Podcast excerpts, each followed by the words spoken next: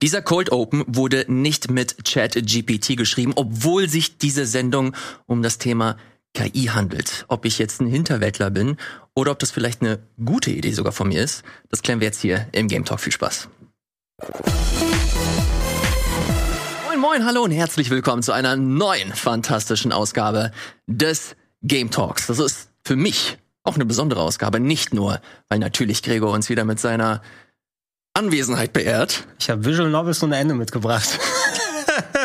Hallo, schön, dass ich wieder da sein darf. Hallo, lieber Gregor. Sondern auch, weil wir meiner Meinung nach auch einen neuen Stern im Gaming-Journalismus-Himmel hier begrüßen oh. dürfen. Mhm. Sie ist Moderatorin äh, bei GameStar Talk und heute hier zu Gast im Game Talk. Hallo und herzlich willkommen, liebe Geraldine. Hi, oh mein Gott, ich wurde noch nie so cool enthüllt gerade. Mega, mega toll, heute hier zu sein. Äh, wir befinden uns ja jetzt alle drei in einem ewigen Kreislauf des gegenseitigen Einladens, weil ich hatte euch ja auch alle beide schon in meinen Formaten hier und dann habt ihr mich wieder eingeladen. Jetzt warne ich euch schon mal vor, ich werde euch auch wieder einladen. Außer natürlich, wir zerstreiten uns heute heillos. Das kann auch noch passieren. Müssen wir mal abwarten. Ansonsten unser Management sprechen untereinander, ne? Ja, das äh, war generell sehr, sehr interessant. Ich habe wochenlang gekämpft mit dem Management von Geraldine. Ich will sie in der Sendung haben. Was, was war denn das Thema, was ihr besprochen habt? Nach harten Verhandlungen hat sie zugesagt. Äh, vorher haben wir uns äh, kennengelernt mit einem Talk um das Thema Storytelling, oder? Kann das sein? Oh. Mhm. Genau, da haben wir drüber gesprochen, ob AAA Storytelling noch zu retten ist und haben über diverse kleine Indie-Perlen gesprochen und unsere gegenseitige Liebe ähm, zu Undertale entdeckt. Ah, ja, sehr gut. Sehr schön. ja, Fla Flowey ist der Beste, ne? Hieß er Flowey? Oder? Flowey, ja. Flowey hieß er. Äh, ja, ja, ich, du bist der einzige Flowey-Fan auf der ganzen Welt, äh, Natürlich, ja. Da muss ja irgendjemand dann übernehmen. Ja, ich durfte auch über kleine Indie-Titel sprechen. Wir haben über Tears of the Kingdom ausführlichst geredet. Falls ihr mehr dazu äh, sehen wollt und äh, neugierig äh, geworden seid, dann guckt sehr, sehr gerne vorbei äh, bei den Kolleginnen und Kollegen von GameStar Talk einfach auf YouTube dazu. Später mehr. Heute äh, habe ich Geraldine und Gregor hier ins Studio gerufen, um über das Thema KI zu sprechen. Das ist jetzt nicht äh, super aktuell, aber meiner Meinung nach ein Thema, das sich im Grunde durch das ganze Jahr zieht. Mhm. Äh, relativ interessant finde ich, auch wenn es hier und da ein bisschen undurchsichtig ist. Ähm, würde aber trotzdem ganz gerne mal so ein bisschen das mit euch aufrollen. Wir werden natürlich auch über Spiele sprechen, die wir derzeit aktuell äh, spielen, auch wenn wir gefühlt so quasi zugerollt werden jede Woche mit neuen Releases und wir oder wie hier zumindest äh, kaum die Zeit finden, um uns neuen Spielen zu widmen. Dazu wie gesagt später mehr. Jetzt erst einmal zum äh, Thema KI. Und ich würde tatsächlich direkt äh, mal einsteigen wollen mit der Frage, wie so eure generelle äh, Erfahrung ist mit äh, mit KI. Ich habe gerade ChatGPT äh, angesprochen. Das ist äh, eine äh, generative äh, Chat-KI, mit der du äh, quasi per Text kommunizieren kannst und sie dir mal mehr, mal weniger interessante Informationen liefert. Das hat quasi den Boom in meiner Bubble ausgelöst. Seitdem kennen wir natürlich auch Midjourney, Stable Diffusion, diese ganzen Bild-KIs, ähm, mit der du mit Text ganze Bilder und äh, Assets kreieren kannst. Sprach-KI kommt jetzt ja auch äh, recht viel. Also ich habe jetzt lauter TikToks gesehen, wo Elvis I like big butts and I cannot lie singt. Gott. Baby's got back.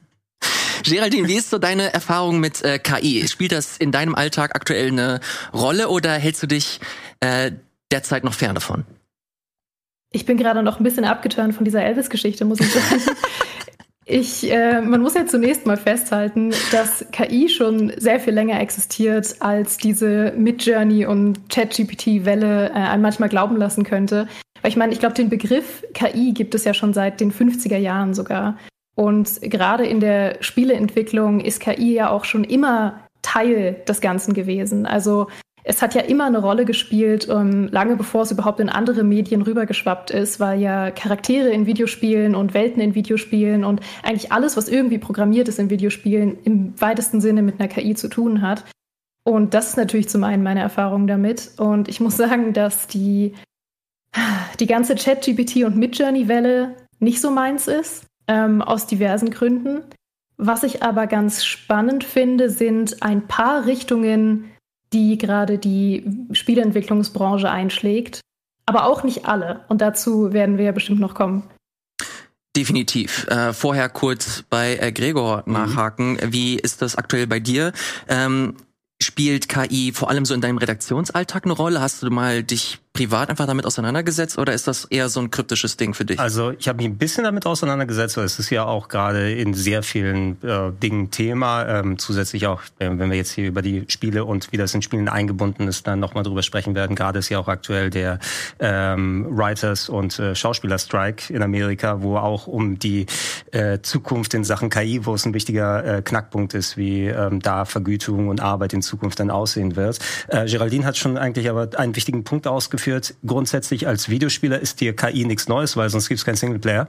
Also KI ist äh, wie die Goombas an dir entlanglaufen und äh, in deine Richtung kommen und die Cooper Troopers dich verfolgen und alles seit ähm, Videospiel Menschengedenken dann aus. Nur in dem aktuellen Zusammenhang, da ist ja in so viele Bereiche so dieses, diese generativen KIs, die quasi den kreativen Prozess entweder unterstützen oder abnehmen. Das ist das, wo, wo jetzt viel das äh, Gespräch drumherum ist.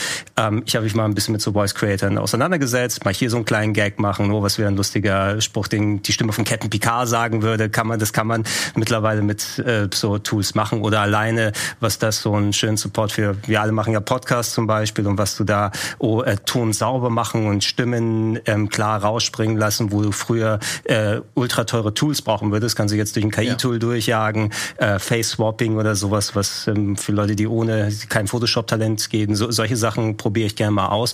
Wo ich persönlich die Finger von gelassen, gelassen habe, ich habe kurz in ChatGPT reingeschaut, aber äh, nee, das werde ich bewusst meiden, tatsächlich, weil ich bin ja auch Autor und ich äh, schreibe äh, und ich habe so ein bisschen nicht nur, also es ist jetzt nicht die Sorge von wegen, oh, ChatGPT wird uns jetzt die ganze Arbeit oder so wegnehmen, sondern ich möchte mich nicht davon beeinflussen lassen oder irgendwie das, weil ich, ich, ich habe ein bisschen Sorge, meine Stimme oder so zu verlieren in den Sachen, die ich schreibe und wie ich Texte dann verfasse. Und äh, ich möchte nicht, dass sich da irgendwie sowas einschleicht von wegen, oh ja, ich kann ChatGPT ja erstmal den ja die First Draft machen lassen, jetzt mache ich das nochmal so richtig und ich lasse tatsächlich aktuell eher die Finger wirklich davon. Mhm. Äh, Finde ich interessant, vor allem, weil ihr beide den Punkt angesprochen habt, äh, den ich mit am wichtigsten finde, dass äh, wie so oft die Gaming-Industrie eine Industrie ist, die mit Technologien arbeitet, äh, die schon längst äh, im Großen und Ganzen etabliert sind.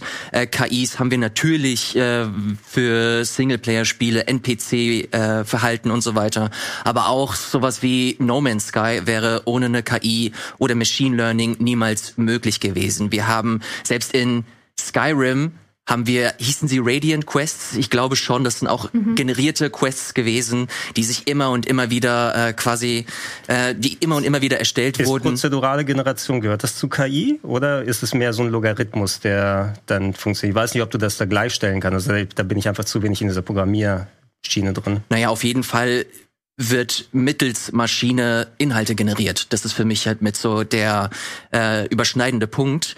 Feststeht. Ja, also was Skyrim angeht, tatsächlich, wir haben auch gerade zu dem Thema einen Talk gehabt bei uns, deswegen kann ich ein bisschen was dazu sagen. Gerne. Weil es gibt bei Skyrim, beziehungsweise bei Bethesda generell, was, was Radiant AI heißt. Also es gibt ja den Unterschied zwischen Radiant Quests, die zum Beispiel so auftragsbasiert sind, also dieses klassische, man hat die dunkle Bruderschaft durchgespielt und man bekommt unendlich oft einfach zufällige weitere Quests, Leute umzubringen ähm, im schlimmsten Falle die gleiche Quest doppelt und man bringt die gleiche Person zweimal um. Das kann passieren. Das ähm, habe ich erlebt, als ich es aufgenommen habe, um Footage für das Video zu haben.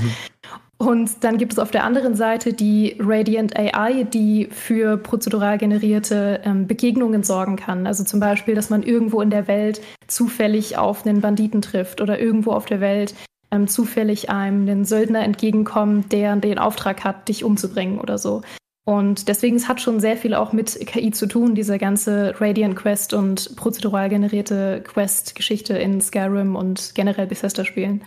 Steigen wir da gerne mit ein. Ähm Geraldine, ich glaube, dich schätze ich so mit am äh, erfahrensten ein, wenn es um äh, große Open-World-Spiele geht, vor allem äh, wenn es um Oblivion, äh, Skyrim, Starfield und so weiter geht. Ähm, du hast jetzt gerade die Radiant Quests erklärt. Wie stehst denn du äh, zu eben diesen Quests? Findest du das interessant oder ist das eher so ein Ding, wo du der Meinung bist, okay, das äh, ist eher etwas, das ich weniger sehen möchte? Wie ist so deine Perspektive drauf? Das ist ein sehr, sehr komplexes Thema. Ähm, ich sehe sie grundsätzlich kritisch, sobald ich merke, dass es eine Radiant Quest ist. Also sobald ich merke, dass das eine seelenlose Quest ist, die von niemandem per Hand geschrieben wurde, sondern die einfach nur da ist, um irgendwie Spielzeit zu strecken oder mir hinten raus das Gefühl zu geben, das Spiel ist noch nicht zu Ende. Eigentlich, wir haben zwar nichts mehr für dich, es ist wirklich, es sind nur noch Radiant Quests übrig, aber bitte spiel weiter, weil wir haben noch mehr für dich. Ähm, dann finde ich sie wahnsinnig unangenehm und äh, hoffe sehr, dass Starfield vor allem aus diesen Fehlern lernt, die ja vor allem Fallout auch hatte und, und Skyrim auch, ähm, immer wieder die gleichen Quests einfach zu machen und das dem Spieler wirklich auch ins Gesicht zu drücken, dass das keine handgeschriebene Quest ist.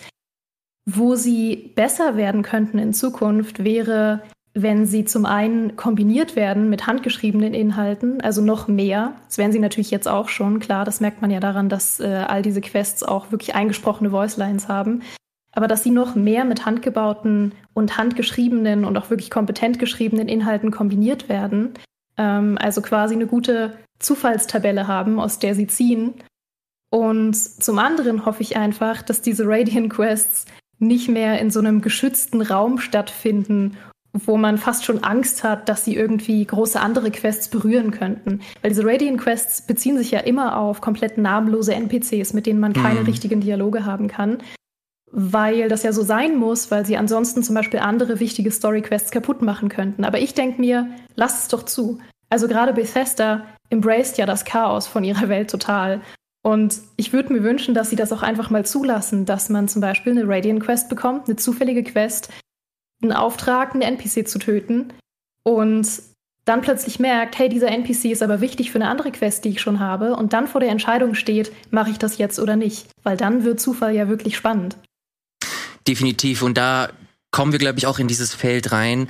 Äh, wie steht man persönlich zu dieser Entwicklung oder zu dieser Art von Inhalt? Einige finden es vielleicht interessant, weil es dann doch äh, dir ermöglicht, mehr Zeit in einer Welt zu verbringen, die du eh ganz geil findest und es gar nicht so wichtig ist, okay, was du konkret einfach machst, sondern du willst dich einfach fallen lassen und eine gute Zeit mit haben. Oder äh, die wird's dann eben zu viel und du hast das Gefühl, okay, das ist gerade eher so Fett statt schönes schönes Fleisch und äh, es wirkt wie ein wie ein Fremdkörper. Da will ich tatsächlich gerne noch mal ein bisschen tiefer reingehen. Vorher machen wir aber einen kurzen Spot und sind dann gleich wieder zurück hier mit dem Game Talk.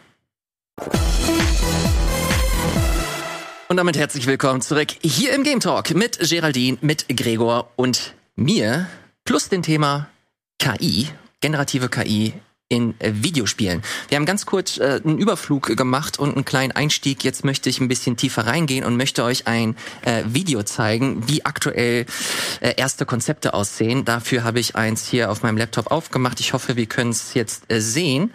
Und zwar sehen wir hier eine Open World in der Unreal Engine, äh, die per äh, Voice Command funktioniert. Du gehst zu NPCs, äh, drückst einen Knopf und sprichst mit denen über Voice-Over und sie können direkt mit dir kommunizieren. Das ist mit so eines der größten äh, Beispiele, die aktuell so durch das Netz kursieren und die zeigen, okay, das ist das Potenzial, das äh, können wir mit äh, KI zukünftig machen. Ich mache hier direkt eine Pause. Ähm, ich kann das äh, gleich hier nochmal gerne hier zeigen, falls ihr das äh, konkret nochmal äh, nachschauen wollt, Telling NPCs they live in a simulation zum Beispiel, ja. Unreal Engine 5 AI NPCs. Wenn ihr das seht, was ist so, was ist, was sind so eure Gedanken dazu? Ich habe tatsächlich genau, glaube ich, das gleiche Video nochmal, zumindest nicht komplett durchgeschaut, weil ich gucke mir da jetzt wie war es 20 Minuten oder sowas mit random KI Generated Gesprächen ja. oder sowas da an. Ähm, das ist ja die, ich glaube, es ist jetzt mit der Unreal Engine 5 ja kombiniert. Das ist ja diese Matrix Demo Welt, die wir gesehen haben vor vor einiger Zeit, äh, wo jetzt auch wohl dieses äh, NVIDIA AI Generated Character Modell drüber gepackt wurde, von dem alle vor ein paar Wochen noch mal in den Nachrichten gesprochen haben, ja. dass dieses, okay, du sprichst und dann ist da eine KI dahinter, die quasi dir die Antworten geben kann.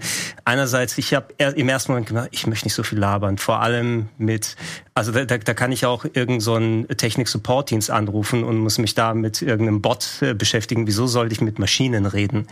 Ähm, äh, so die, da, da würde ich lieber aus einer Tabelle auswählen, dass mich diese zwei, drei Sachen, so wie es früher so ist, ist oder ich drücke auf A und sag mir mal deinen Satz, den du da sagen willst. Es ist ein interessantes Ding, weil Geraldine hat auch nochmal gesagt, die, so die Intention dahinter.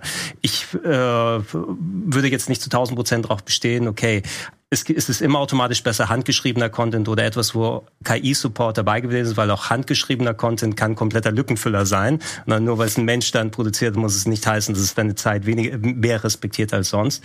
Nur hier, ich gehe dahin und dann habe ich eine Welt gefüllt mit ähm, ja einem Bot, der dann Antworten generiert aus dem, was ich dann so grob gesagt habe. Wozu? Wozu interessiert mich das? Da ist keinerlei Intention dahinter.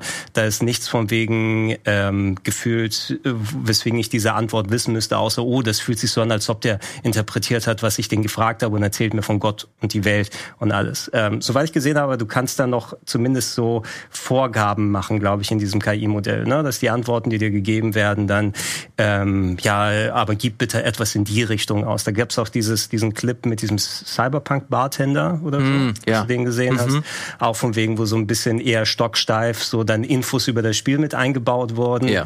Ähm, ich fand es nicht so super prall, muss ich sagen, in dem Moment. Vielleicht ist es so das Schleifen und so weiter, aber dadurch, dass ich da mit dem Bot und so weiter rede, hat es null für mich gegeben. Geraldine, wie sieht's bei dir aus? Ich stimme Gregor zu, insofern, dass es natürlich erstmal nur ein Showcase ist. Also es ist erstmal, zeigt es überhaupt nichts ähm, in Richtung, so wird das wirklich praktikabel sein in einem Spiel mal. Weil natürlich ist das in einem total, in einer total kontrollierten Umgebung, in einem total kuratierten Showcase, in dem zum Beispiel auch Ladezeiten ja, glaube ich, eingekürzt werden, weil in anderen Showcases, wo man das zum Beispiel anhand von Skyrim sieht, merkt man ja, dass diese Ladezeiten eigentlich total lang noch sind, natürlich, mhm. weil da super viel berechnet werden muss im Hintergrund. Ähm, sie funktionieren zurzeit also nur in einer super kontrollierten Umgebung. Und wenn man länger mit den NPCs spricht, dann bröckelt diese Fassade auch sehr, sehr schnell, weil man sehr schnell merkt, dass die KI natürlich noch nicht so weit ist, sich immer alles zu merken, Kontexte zu verstehen und wirklich einem das Gefühl von einem glaubwürdigen Charakter zu geben. Aber wenn man es nur für wirklich ein paar Sekunden mit jedem Charakter macht und einen kurzen Dialog mit jedem Charakter führt, finde ich das Video fast eine der beeindruckendsten ähm, so fortgeschrittenen KI-Showcases, die ich gesehen habe in letzter Zeit, ähm, weil die KI da eben auch enorm davon profitiert, dass sie mit handgebauten Informationen gespeist ist. Also dass die mhm. KI zum Beispiel weiß, wer ist der NPC, ähm, mit dem ich gerade spreche, welche Persönlichkeit hat der, welche Vergangenheit haben ich und der NPC, worüber haben wir schon gesprochen. Und davon profitiert das enorm, weil man sieht ja zum Beispiel eine Sache in dem Showcase, die ich total charmant fand, war, ähm, da spricht der Spieler mit äh, einem Charakter und sagt, hey, es ist ein Überfall, gib mir all dein Geld. Und der Charakter ist so total verschüchtert und sagt so, ah, ich ähm, habe eigentlich gar kein Geld, ich bin Tourist, ich habe wirklich total wenig Geld, es tut mir mega leid, bitte erschieß mich nicht. Und hat direkt super viel Persönlichkeit. Und am Ende bedankt er sich dann noch dafür, dass man ihn nicht erschossen hat und wünscht einem noch einen schönen Tag. Und das ist ein total glaubwürdiger und charmanter Charakter. Ähm, was ich halt für so Nebencharaktere total sehe. Bei Hauptcharakteren ist es natürlich wieder eine andere Geschichte. Und ich glaube, es funktioniert auch wirklich nur in so sandboxigen Spielen, also sprich Skyrim, äh, GTA, Starfield und sowas.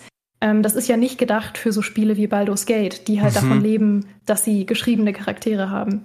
Also dieses GTA Roleplay, ne, das wäre ja was, was davon profitieren kann, abseits, wenn da nur dann echte Menschen herumlaufen und interagieren. Aber wenn du da deine eigenen Geschichten schreiben kannst und sowas kurzfristig darauf agiert oder reagiert, wobei ich da dann auch sagen würde, bei GTA gefällt mir bei den NPCs das Scharfzüngige, ja, wo hinter jedem Dialog oder selbst jedem random Satz, den du aufschnappen kannst, dann ähm, eine Stimme dahinter mhm. ist. Und äh, das wird hier natürlich fehlen. Ne? Voll. Äh, Geraldine hat äh, einen sehr, sehr wichtigen Punkt meiner Meinung nach angebracht, und zwar, dass das äh, Potenzial zu 100 Prozent ausgeschöpft werden könnte, wenn man genreabhängig denkt. Dieses Roleplaying-Beispiel jetzt ist perfekt, weil es dir eine Möglichkeit gibt, Roleplaying für Introvertierte quasi zu spielen. Stell dir vor, du kannst äh, in GTA ja. wirklich raus und äh, die KI kann wirklich auf Basis deiner Eingaben halt entsprechend reagieren. Ich fand dieses Video, wenn ich ehrlich bin, mega flashig, weil das dir mal gezeigt hat, was potenziell sein könnte und was möglich sein könnte, dass das hier und da äh, clunky ist und äh, noch nicht zu einer Prozent funktioniert, dass die äh, Stimmen nicht gut sind, dass zum Teil neben den charmanten Beispielen, die wir hier gerade genannt haben, auch ein paar sehr, sehr steife Sätze ohne Persönlichkeit mit dabei waren. Absolut. Aber die Idee finde ich als äh, jetzt nur auf, aus Perspektive des Konsumenten erst einmal ziemlich spannend. Ja, als, als Idee natürlich. Äh, Weiterführung, wenn du tatsächlich einen gewissen Teil damit auch des Kreativen kombinieren kannst und dadurch was entsteht, was gar nicht ähm, vernünftig geplant werden könnte vorher, wenn es dann unterstützt, was wo sowieso KI auch in Videospielen miteinander verbunden wird, dann ist es tatsächlich ein spannender Ansatz. Wie kannst du das erweitern, ohne dann das Klassische, wo Leute dahinter stehen und Geschichten schreiben und Leuten eine Stimme geben, ähm, damit untergraben wird oder oder es unterstützt. Wenn dadurch zusätzlich Content entsteht, ich muss ein bisschen jetzt zurückdenken, Cyberpunk zum Beispiel 2077. Eine Sache, die ich gemacht habe, von wegen, weil dort sehr viel über die lebendige Welt gezeigt wurde. Ich bin mal NPCs, NPCs gefolgt. Ja, ich bin da hingegangen und bin da gesagt, okay, ich schaue mir jetzt diesen NPC an. Ich glaube, ich bin 20 Minuten einer Person hinterhergelaufen, die an zwei Straßen immer im Kreis gegangen mhm. ist und ab und zu mal irgendwie eine Tüte Pommes aus der Hose geholt hat und wieder zurück.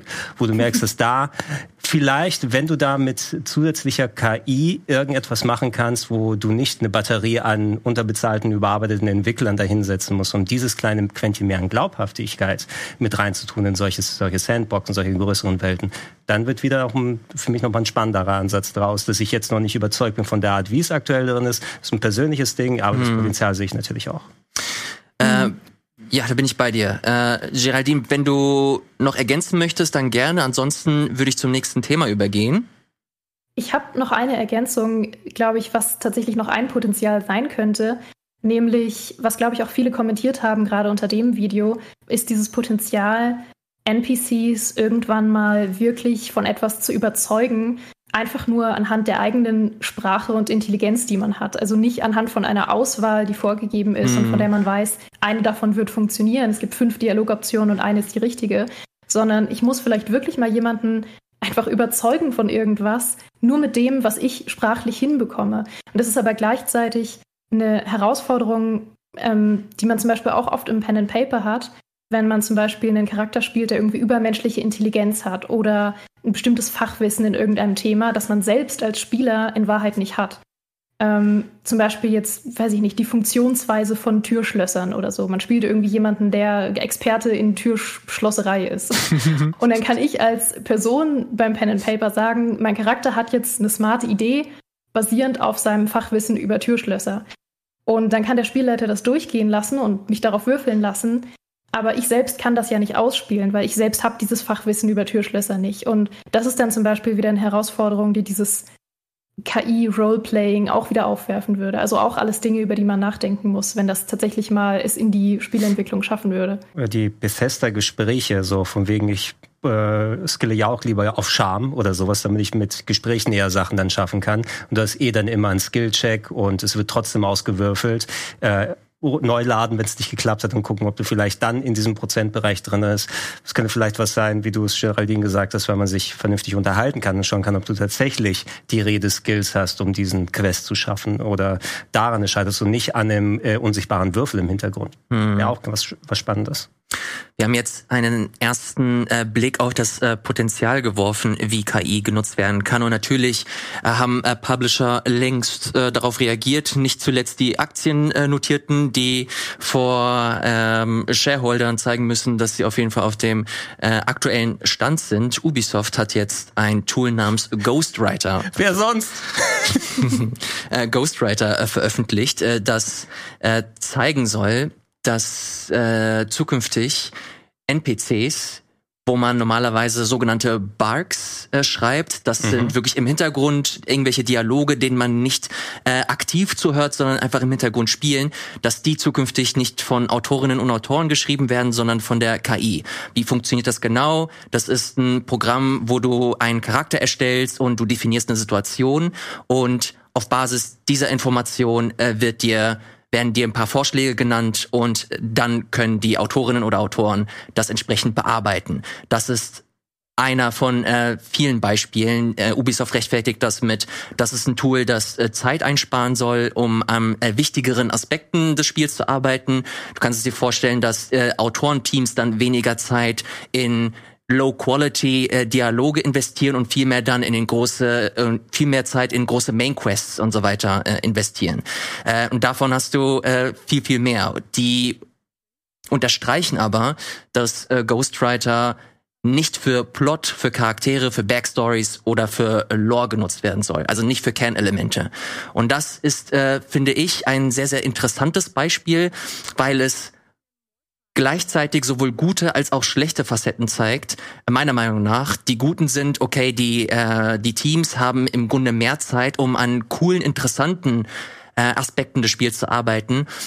Auf der anderen Seite äh, ermöglicht äh, das eventuell die Streichung von äh, Einsteigerjobs wo man äh, früher vielleicht nicht Praktikanten, aber Einsteiger reingeholt hat und sie an solchen Dialogen gesetzt hat, um zumindest Fuß zu fassen, die könnten potenziell komplett wegrationalisiert mach, mach werden. Deine Erfahrung, bevor du dann richtig übergehst und dann aus deinem aus deinem Erfahrungsschatz jetzt dann große Quests schreiben kannst, äh, richtig Stories Absolut. machen kannst. Äh, ja, du, du kannst dir so oder so sicher sein auf dem ersten Moment äh, und das, was an Arbeit abgenommen werden kann und äh, wo du vielleicht dann sagst Fleißarbeit und äh, wer weiß, wie es bei Ubisoft und den anderen Firmen da abläuft, ob das vielleicht irgendwas Sachen sind, die dann erstmal Praktikanten unbezahlt dann gegeben werden zum Wegarbeiten.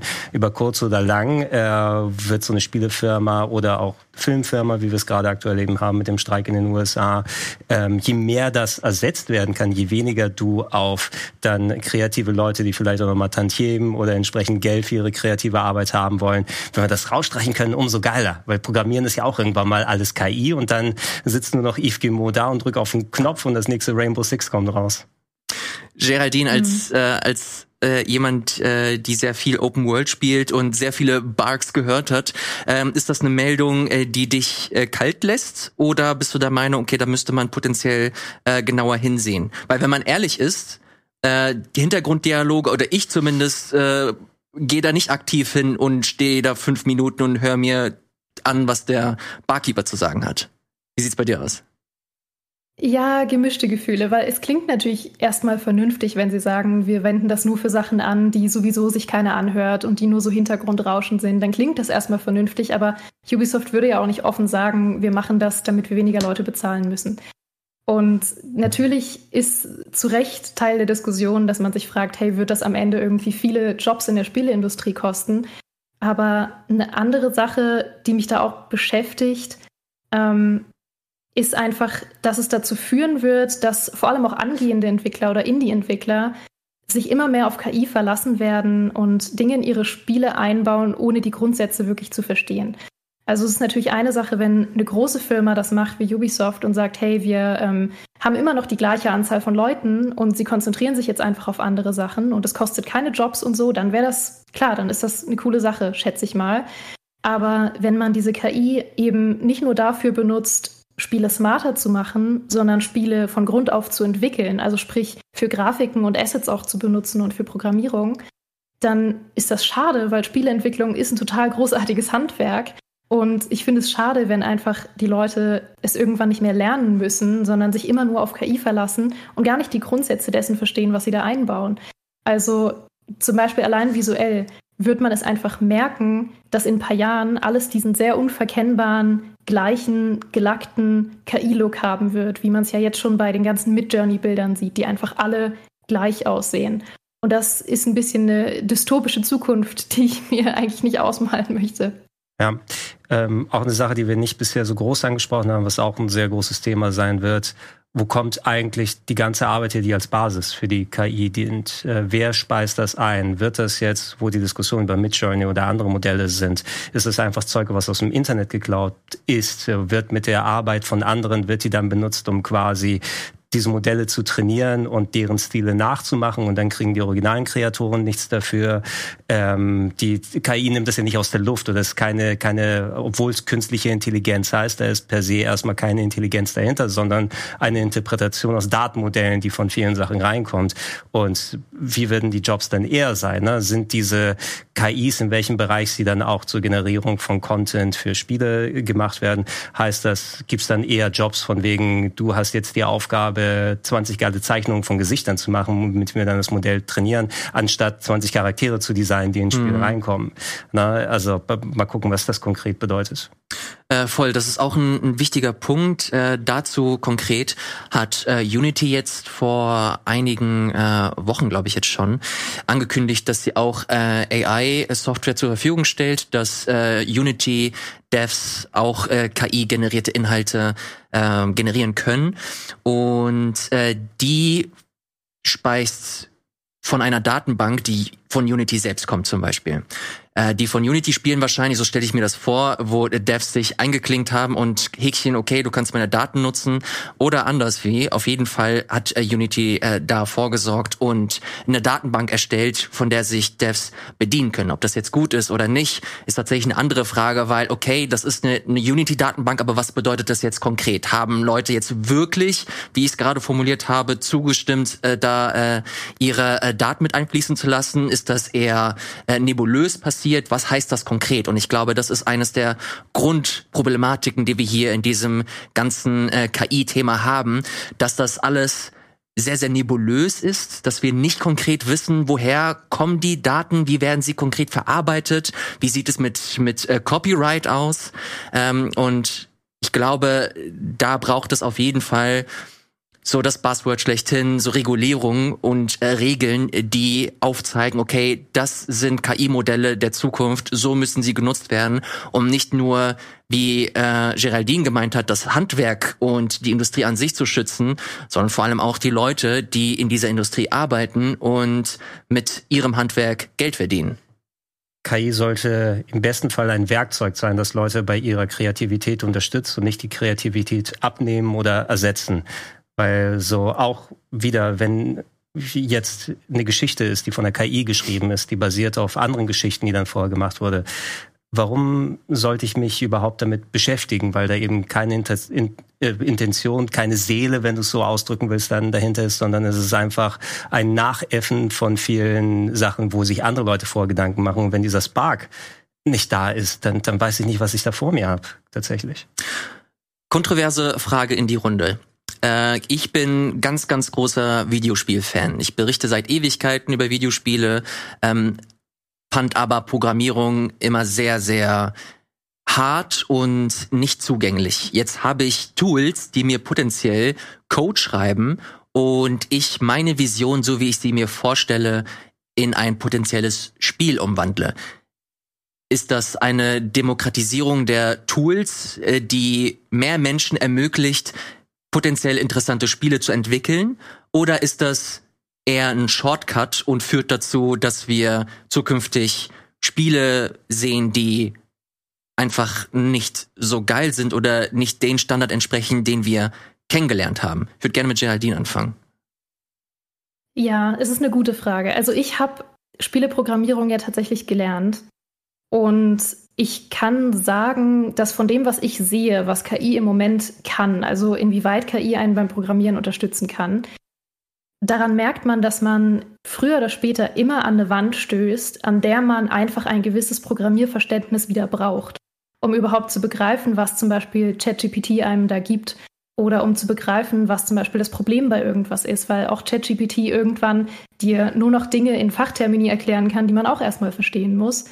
Und ich sehe so oft auf Twitter irgendwie Leute, die dann erzählen, hey, ich habe keine Ahnung von Programmieren und ChatGPT hat mir in nur drei Tagen dieses Spiel programmiert und dann ist es halt Pong. Und dann denke ich mir, okay, in drei Tagen hättest du auch lernen können, wie man Pong selber programmiert. Also tatsächlich muss man sich ja so sehr in dieses ChatGPT ähm, reinlesen und, und äh, so viel darüber lernen, dass es sich fast nicht mehr lohnt. Also es lohnt sich dann fast schon mehr zu sagen, ich lese mich wirklich rein in die Spieleprogrammierung und begeister mich vielleicht dafür und finde eine neue Leidenschaft, als dass ich drei Tage damit verbringe, ähm, dass ChatGPT mir irgendwas schreibt, was ich am Ende selber nicht verstehe. Und dann kommt man, wenn es um komplexere Spiele als Pong geht, bekommt man richtig schnell Probleme, glaube ich, weil man selbst mit seinem eigenen Projekt nicht mehr arbeiten kann oder daran irgendwas verändern kann.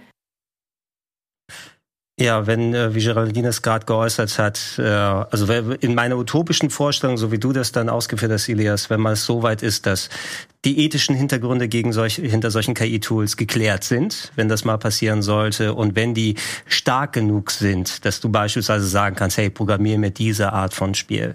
Du hast aber dann auch gesagt, dass deine Vision umsetzen willst. Also kommst du mit einer Vision an, mit einer menschlichen Idee und Intention hinterher und benutzt das als Werkzeug, das eben, sofern das mit dem Ethischen und wie so weiter dann geklärt ist. Dann hängt es aber von deiner Vision ab, kann sie sich mit der Vision von anderen Leuten messen, die ebenfalls über diese Tools verfügen. Ja.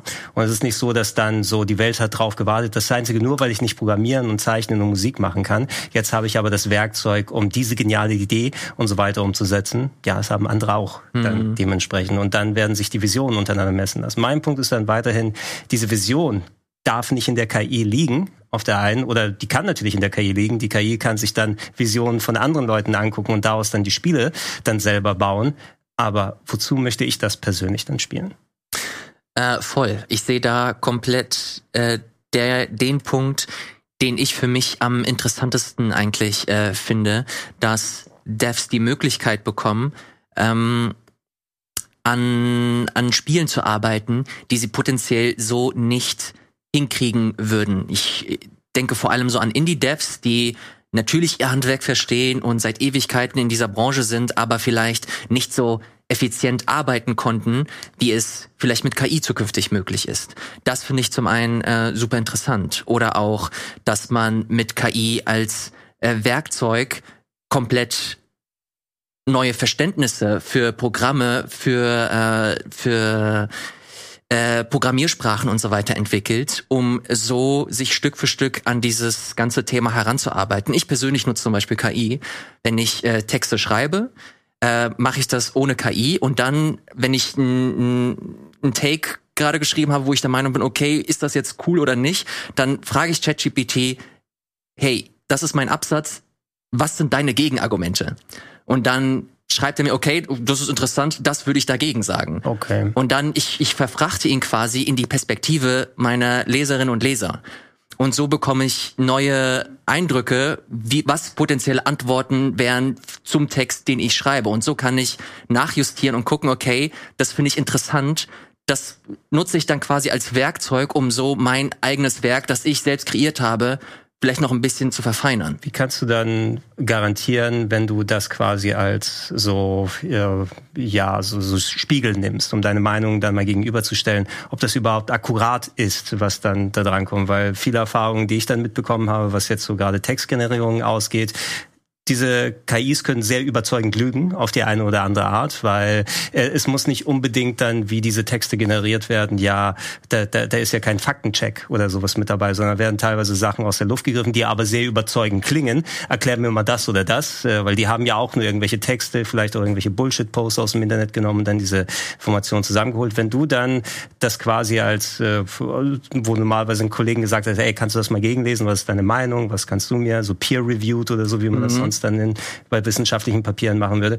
Ich hätte da jetzt, ohne zu viel mit GPT, ChatGPT Erfahrungen gemacht zu haben, ich, ich könnte dem gar nicht vertrauen, was da mir zurückkommt als Spiegel, sondern einfach, ist das, ist das eine vernünftige Meinung, die du mir da gibst? Kann das Einfluss auf das, was ich geschrieben habe, haben oder nicht? Da ist ganz wichtig, äh, dass du unterscheidest von, okay, ich will mir jetzt hier eine eindringliche Meinung holen oder einfach mal schauen, wie der Text ankommt. Mhm. So, das finde ich persönlich sehr, sehr wichtig. Ich, ähm, wenn ich das zum Beispiel Wie kann mache, der Text bei einer KI ankommen?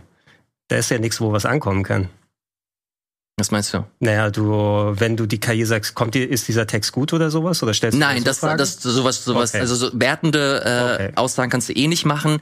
Nehmen wir mal an, zum Beispiel, ähm, ich schreibe KI ist gut für die Videospielentwicklung. Mhm. Was ist deine Meinung dazu? Oder wie würdest du das sehen? Und dann gibt es Argumente, die zum Beispiel die okay. KI mir schreibt. Und dann, wenn du dich mit dem Thema auseinandersetzt, und das ist die Regel, wenn du so einen Text schreibst, dann kannst du eigentlich ziemlich gut bewerten, okay, das ist jetzt ein ziemlich interessantes Argument, dem gehe ich nach äh, und schau, ob da wirklich was dran ist und ob da wirklich Wert hintersteckt oder das ist absoluter Quatsch. Und wenn wir ehrlich sind, absoluter Quatsch ist ziemlich oft mit dabei. Mhm. Deswegen äh, sollte man das niemals als ähm, Tool nutzen, um deine Texte anzureichern, sondern immer schauen, okay, immer mit Skepsis vor allem auch und immer mit einer mit einem gewissen Abstand, um zu schauen, okay, ist das jetzt wirklich smart, was hier geschrieben wird, oder sollte ich dem nochmal nachgehen? Ich glaube, das ist so der, der wichtige Aspekt. Was ich eigentlich sagen möchte, ist, dass ähm, KI für mich besonders interessant ist, weil es dir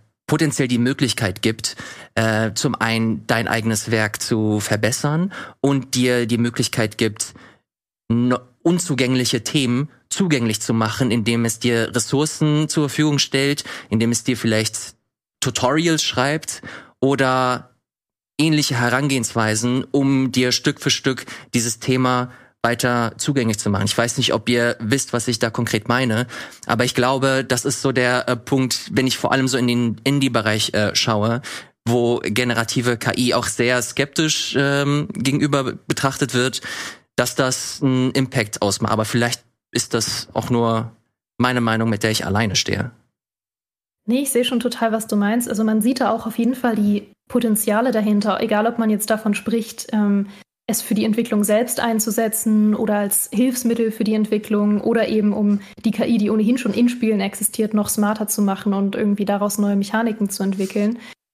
Und am Ende ist es, glaube ich, total wichtig, immer zu sehen, dass die KI niemals ähm, einfach durch sich selbst existiert, sondern sie existiert ja immer durch menschliches Erschaffen und menschliches Zutun. Das heißt, die KI wird immer sein, was Menschen daraus machen. Also sei es, wie die Menschen sie programmieren, wie die Menschen sie speisen, wie sie sie benutzen oder was sie am Ende daraus ziehen, wenn eine KI ihnen irgendwelche Infos gibt und sie sagen, mit dieser Info kann ich was anfangen oder nicht. Also am Ende wird es immer ähm, davon abhängen, was Menschen daraus machen. Und ich glaube, das wird in den nächsten Jahren sehr unterschiedlich sein, wie Menschen mit KI umgehen. Voll. Äh, wir haben jetzt viel über die ähm, Potenz das über das Potenzial von KI, von KI gesprochen. Jetzt möchte ich ganz kurz auf die äh, negativen Aspekte äh, eingehen. Wir haben schon viel auch darüber gesprochen, äh, dass potenzielle äh, Jobs dadurch äh, verloren gehen würden. Ähm, und da speziell auch zurück zu dem Beispiel, das ich ähm, mit dem Video gezeigt habe, diese große offene, äh, offene Spielwelt. Du gehst hin, du hast eine große Sandbox und äh, kannst zu jedem hin und mit dem sprechen und du bekommst eine Antwort wieder, die komplett vertont ist. Äh, da steckt natürlich nicht nur potenzielle Autoren mit dabei, sondern natürlich auch Sprecherinnen und Sprecher, die äh, da nichts mit äh, zu tun haben. Jetzt gab es zuletzt auch immer wieder größeren äh, Druck von äh, deren Seite, nicht zuletzt auch, weil äh, Schauspieler äh, im Rahmen des Streiks äh, konkretere Regulierungen bezüglich KI verlangt haben, aber auch im Videospielbereich, dass einige äh, große Sprecherinnen und Sprecher äh, quasi in eine KI gespeist werden, um so ihre Stimme zu mimiken und sie in die äh, Spiele mit einfließen zu lassen. Das ist ein ziemlich wichtiger Punkt meiner Meinung nach, äh, wenn wir über diese Potenziale sprechen und über diese flashigen Projekte, dass äh, solche Themen halt auch immer wieder, glaube ich, in den Fokus gerückt werden müssen, um zu zeigen, okay, äh, das ist immer noch eine Industrie, die von Kreativität befeuert wird, motorisiert wird und äh, sie Stück für Stück an Persönlichkeit verliert, wenn wir nicht aufpassen, wie wir diese Tools nutzen. Jetzt kommen wir wieder in diesen Bereich alles sehr nebulös. Wir wissen nicht, woher das kommt, ob die Leute damit okay sind, äh, wie sich das konkret entwickelt. Aber in so einer Diskussion sollte das, glaube ich, auch nicht äh, fehlen, das äh, nochmal zu unterstreichen. Ja, also die, die Katze ist aus dem Sack, was KI an sich in vielen Bereichen gerade des, des, des Schöpfens dann angeht. Alles noch so in den Kinderschuhen, dass daran natürlich gearbeitet wird. Aber genau an diesen Punkten müssen eben diese ganzen Fragen gestellt werden. Und äh, da müssen wir jetzt einmal klären, was bedeutet das für die Schaffenden?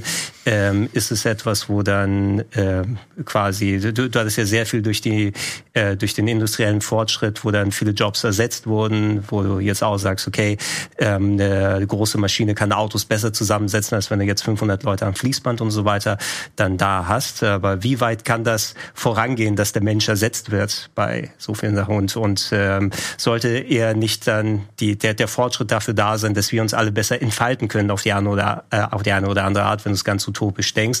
Äh, am Ende sollen sich ja nicht Skynet-Style dann Maschinen selbst Unterhaltung zusammenbauen und wir sind nur nur die, die Reste, die, die nicht mehr so wirklich interessant sind. Es ist immer noch unsere Gesellschaft und ähm, so sollte das Ganze wirklich ähm, dann jetzt mal geklärt und auf vernünftige Bahn gelenkt werden, damit wir nicht in irgendwelche ähm, ja kapitalistischen Stolperfallen dann reingeraten, wo dann es reicht nur an den entsprechenden Stellen Leuten mit genug Macht und genug ähm, dann Absichten Geld zu verdienen, dazu dann das als entscheidenden Faktor zu haben und schon äh, kann kann die Ethik da gar keine Rolle mehr spielen und das mhm. da, da, da müssen wir glaube ich gegenschieben ähm, gegenüber dem hier wieder dem Kapitalismus.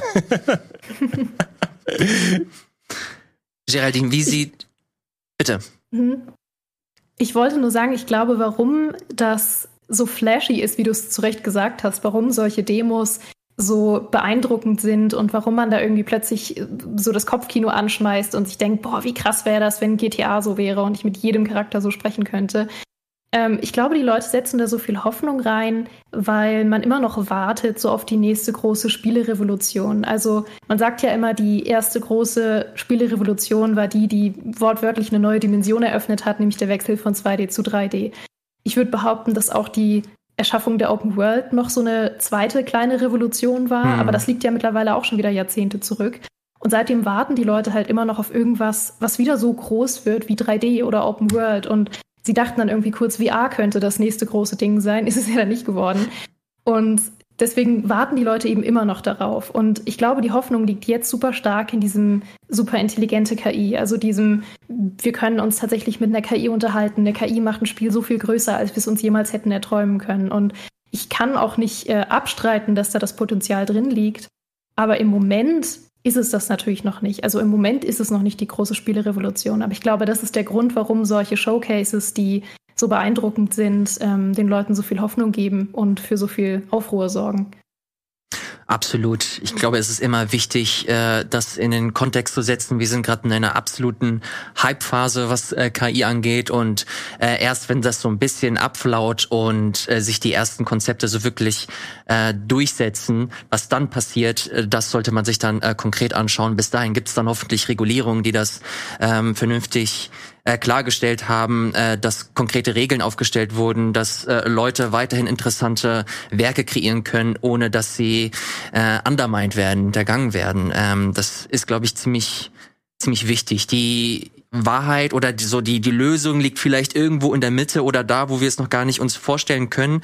Ähm, ich, es gibt hier noch ein paar Statements, die ich äh, rausgeschrieben haben, äh, die die äh, Kolleginnen und Kollegen von IGN äh, reingeholt haben. Die haben beispielsweise Tim Sweeney äh, gefragt, äh, der äh, Epic-Chef. Was der wohl denkt. Hm. Äh, ich finde, was er gedacht hat, äh, ziemlich interessant. Und oh, zwar eigentlich äh, das, äh, was wir hier auch besprochen haben, dass er auch sieht, dass das als Werkzeug vor allem ziemlich interessant interessant sein könnte, aber das Spiel, äh, das KIs ganze Spiele entwickeln, ähm, das sieht er persönlich eher als unrealistisch. Weil er sonst seine Unreal Engine nicht mehr verkaufen kann.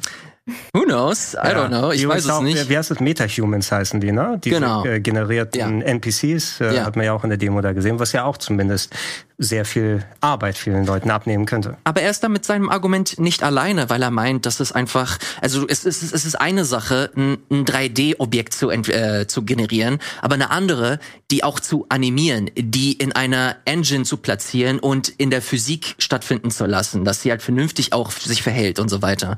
Ähm, das sind, glaube ich, so, so Themen, die äh, dem, den Rahmen dann doch ein bisschen sprengen. Deswegen habe ich da persönlich auch jetzt nicht so die größte Sorge, dass KIs irgendwann alles entwickeln, aber äh, letztlich bleibt dann doch äh, die Sorge, dass sie vielleicht ein bisschen äh, zu viel übernehmen. Können wir die Zuschauer fragen, dass sie alle Kommentare in diesem Video mit ChatGPT schreiben? Nein, oh, bitte nicht. Oh, come on. Mehr als sonst?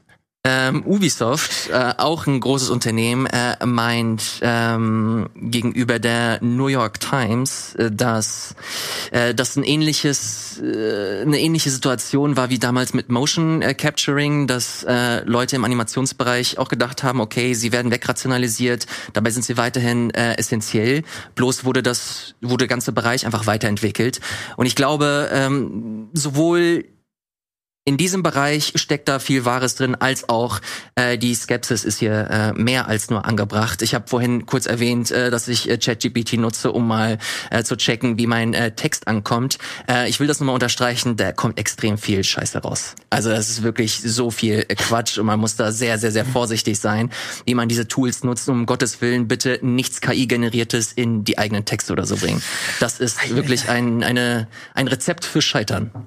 Äh, lasst das euch äh, gesagt sein, falls ihr das nicht eh schon äh, probiert habt. Ich glaube, das ist mit so der äh, wichtigste Punkt, den ich noch hervorheben äh, wollte. Geraldine, wie sieht deiner Meinung nach in 20 Jahren der beste Weg für dich aus, wie man KIs nutzt? Schön aus der Hüfte. Oh mein Gott. Oh ja, 20 das ist Jahre. Äh, eine große Frage. Ähm, boah, also ich hoffe, ich kann schon mal sagen, was ich hoffe, wie es nicht aussieht, weil ich hoffe wirklich, dass wir nicht sehen werden, dass es einfach nur eine riesige Welle lostritt von nicht besonders hochwertigen Spielen von Leuten, die es einfach mal ausprobieren wollten und ähm, auf dem halben Wege die Lust verloren haben und irgendwie KI-generierte Assets benutzt haben und Codes und Dialogzeilen und äh, wir in einer riesigen Dystopie erwachen, in der alle Spiele gleich sind und alle Spiele seelenlos und unheimlich und von der KI geschrieben. Ich hoffe, das wird es nicht sein. Ähm, ich kann mir vorstellen, dass die KI irgendwann so weit ist, dass sie wirklich in Kombination mit richtig, richtig guten Writern und anderen Leuten aus der Industrie was ganz Großartiges schafft. Ich kann mir vorstellen, dass zum Beispiel diese Ansätze, die wir sehen in den ähm, Skyrim-Mods mit den intelligenten KI-NPCs oder eben in diesem Unreal Showcase, äh, dass das irgendwann mal zu was führen wird, dass wir wirklich eine Welt haben, die handgebaut ist, die sandboxig ist und die gespeist ist mit Sachen, die geschrieben wurden von Leuten, die total was von ihrem Fach verstehen und eine Begeisterung dafür haben. Und das Ganze wird dann auf eine neue Ebene gehoben, vielleicht durch KI, wo wir wirklich ausprobieren können, wie es ist, wenn wir selbst in dieser Welt unterwegs sind, einfach als wir und nicht an vorgegebene Dialogzeilen ähm, irgendwie davon abhängig sind, sondern dass wir wirklich einfach probieren können, was passiert, wenn wir mit bestimmten Charakteren reden, die einen vorgeschriebenen Charakter haben. Das ist was, was ich mir vorstellen kann. Ähm, ich hoffe aber, dass handgebaute Geschichten, wie wir sie in zum Beispiel Oldschool-Rollenspielen oder Rollenspielen im BioWare-Stil haben, dass die nicht aussterben, sondern dass die einfach so bleiben, wie sie sind, weil da sehe ich nicht, dass KI irgendwas reißen kann oder irgendwas machen kann, was diese handgeschriebenen großen Rollenspiel-Epos-Geschichten irgendwie besser machen könnte. Ich glaube, es wird weiterhin Indie-Spiele geben, die handgebaut sind und handgebaute Stories haben und weiterhin klassische Rollenspiele geben, die handgebaut sind, handgebaute Stories haben. Aber vielleicht wird es was im Sandbox-Bereich reißen. So, das war aus der Hüfte geschossen. Das war absolut fantastisch. Ja. Äh, vielen, vielen Dank für äh, äh, diese Perspektive. Äh, Gregor, bevor ich Ihnen die Werbung abgebe, noch mal ganz kurz so deine Seite. Was nimmst du hier mit? Ganz kurz. Äh, interessanterweise, ich dachte auch gerade die ganze Zeit an BioWare. So ein wenig. Ich, also ein Punkt, wir können es eh nicht wirklich richtig absehen, was das im Endeffekt bedeutet, wie in 20 Jahren Videospiele dann aussehen werden. Ich könnte mir vorstellen, ein positiver Aspekt ist, dass ähm, die Individualisierung des eigenen Spielerlebnisses wesentlich erweitert und vergrößert wird. Weil wenn ich an solche Spiele wie von BioWare äh, oder eben von Bethesda denke, bei BioWare im Speziellen, die geben dir ja die Illusion der Wahl dann davor.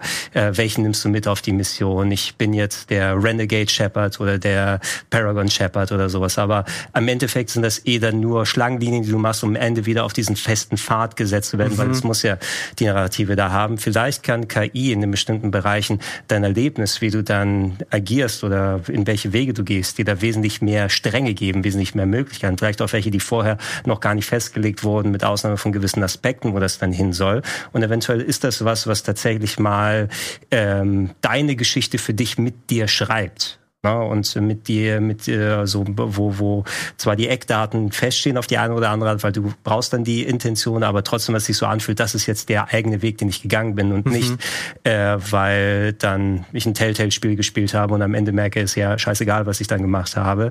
Oder dass da eine Armee an Autoren dahinter gewesen ist und jeden möglichen Strang ausgelotet hat äh, und dann 18 Jahre gebraucht hat um fünf, fünf Stunden Spiel können wir vorstellen, dass in der Richtung was, was Interessantes und Positives wird, so wie das Writing von BioWare und Bethesda heutzutage ist. Vielleicht ist es ganz positiv, wenn sich da was ändert. Vielen Dank für eure Perspektiven. Jetzt äh, seid ihr da draußen vor allem gefragt. Schreibt gerne unten in die Kommentare, wie ihr zu dem Thema äh, KI steht, äh, ob ihr das zukünftig äh, durchaus äh, sehen könnt oder euch vorstellen könnt in euren Lieblingsspielen oder ist das eher so ein Ding, äh, womit ihr nichts äh, großartig äh, zu tun haben wollt. Ich bin sehr, sehr, sehr gespannt, wie ihr äh, dazu steht. Wir sind jetzt kurz in einer Werbung und sind dann gleich wieder zurück mit dem ein oder anderen Spiel, das wir zuletzt gespielt haben. Bis gleich. Hallo und herzlich willkommen hier zurück im äh, Game Talk. Lieber Gregor, erinnerst du dich, als wir vor ein paar Jahren zusammen Mario Maker gespielt haben? Ja, du meinst äh, Sternfuchs Deluxe oder wie? Hör bloß auf. ja, ich kann mich erinnern. Äh, da haben, anscheinend auch.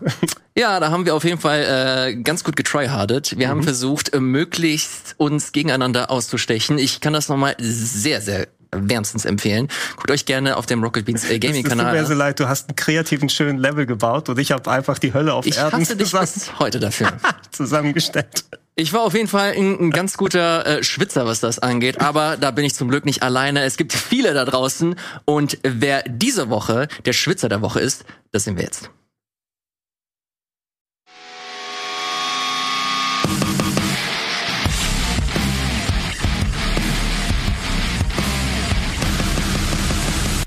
Also wir hatten jetzt bisher Mario hier, wir hatten Kuro, der geflogen ist. Mhm. Was fehlt uns hier noch? Ist das eine Fangfrage? ich weiß es nicht. War Luigi? Ich habe auf jeden Fall gesehen, dass die äh, Booty Bros das ein oder andere Mal. Die Booty, oh Gott. Immer mal wieder, und das bis heute, ähm, versuchen Battletoads durchzuspielen.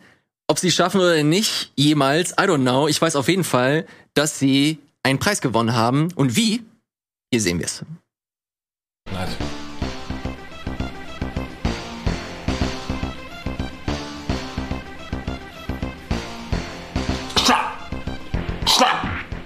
Schlag!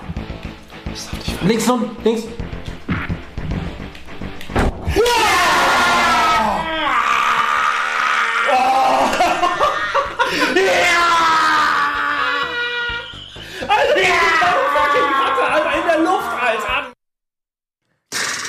Was äh, für Schwitzer, lieber Gregor, mit was für einer Konsole spielen die da? Das ist mein Super Nintendo Mini, was sie seit ein paar Jahren bei sich stehen haben. Also ich hoffe, die haben bald mal fertig geschwitzt. Lieber Budi, lieber Ian, spielt dieses Spiel durch, damit äh, Gregor endlich seine Konsole wieder bekommt. Ich will endlich wieder Mario zocken. Falls ihr auch äh, mitwirken wollt äh, beim Spitzer der Woche, hier unten äh, gibt es alle Informationen, da könnt ihr abstimmen und auswählen, äh, welcher Clip nächste Woche gespielt wird. Äh, das war's mit dem Schwitzer der Woche.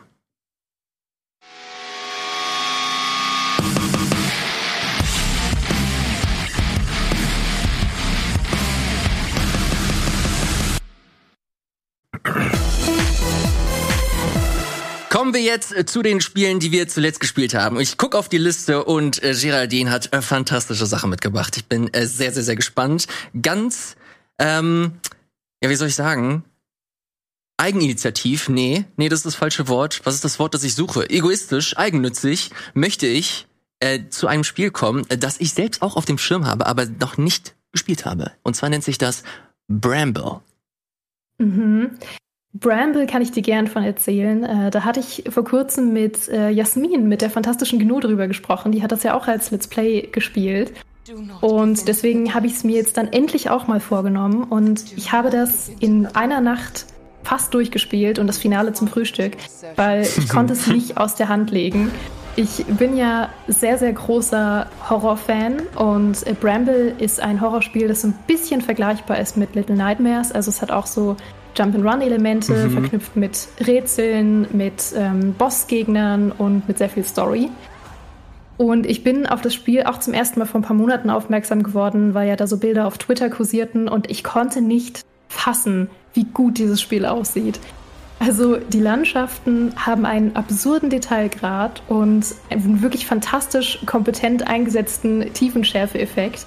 Und das schafft so einen wirklich, wirklich beeindruckenden Realismus fast schon. Und gleichzeitig hat es aber dieses märchenhafte Design, was ja auch inspiriert ist von schwedischen Volksmärchen. Und die Inszenierung ist einfach der Kracher, weil die, die einzelnen Shots sind einfach alle so Chefskiss. Man merkt einfach, dass da Leute dran arbeiten, die visuell total wissen, was sie tun. Dazu kommt dann noch ein fantastischer Soundtrack und wirklich guter Horror. Also es hat mich wirklich eine ganze Nacht und beim Frühstück hervorragend unterhalten. Ich kann es dir sehr empfehlen, Elias. Äh, ja, ich bin da wirklich unheimlich äh, gespannt drauf. Vor vor einer Woche, glaube ich. Wann war Andreas da? Von einer Letzte Woche, ja. Genau. Ähm, äh, Andreas und ich, äh, wir haben, wir haben so eine kleine, ähm, ja, so eine kleine Gaming-Gruppe, wo wir uns die alle paar Wochen mal zusammensetzen und ein Spiel durchspielen. Und jetzt hatten wir zuletzt Signalis und wir haben die Leute äh, da draußen gefragt hier in der Sendung, welches Spiel würdet ihr uns als nächstes empfehlen? Und da wurde auf jeden Fall auch Bramble das ein oder andere Mal äh, genannt. Nicht zuletzt, weil wir äh, große Little Nightmare-Fans äh, sind. Jetzt ganz kurze Frage bezüglich des Horrors. Äh, Geraldine, das weißt du nicht, aber unser Publikum und äh, Gregor auch. Ich bin jetzt nicht gerade sonderlich äh, affin äh, gegenüber dieses äh, Genres. Ich bin vielleicht ein bisschen ängstlich und äh, schaffe es nicht, ähm, intense Momente konkret durchzustehen. Wie siehst du da diesen Grad? Äh, schafft das selbst ich oder würdest du da auch nochmal eine Warnung aussprechen? Kommt drauf an. Äh, Little Nightmares mochtest du, meintest du? Ja, das habe ich aber nur geschafft, weil eine andere Person mit im Raum war. okay.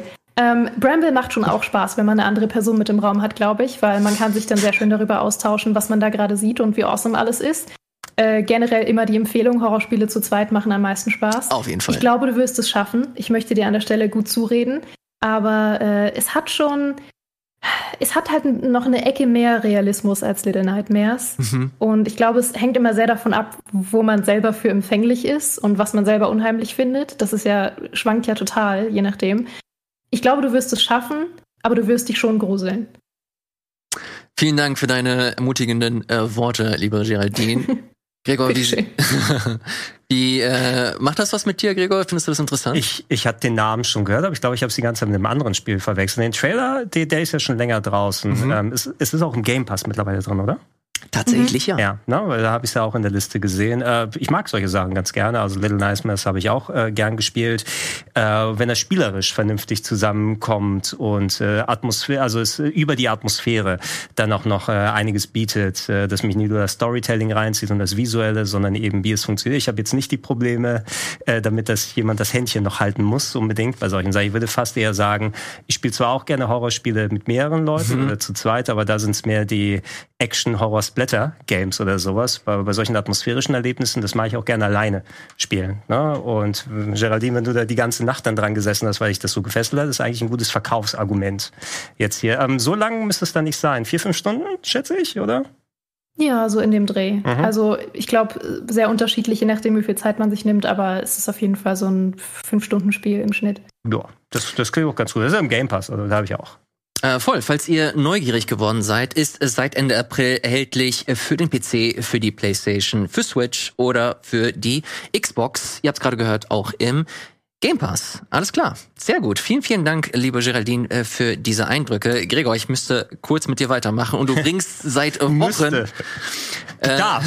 Du kannst. Ich, ich müsste, es ist tatsächlich auch ein bisschen ernst gemeint. Äh, Gregor, ich habe hier eine, ein Spiel, das ich seit drei Wochen hier lese.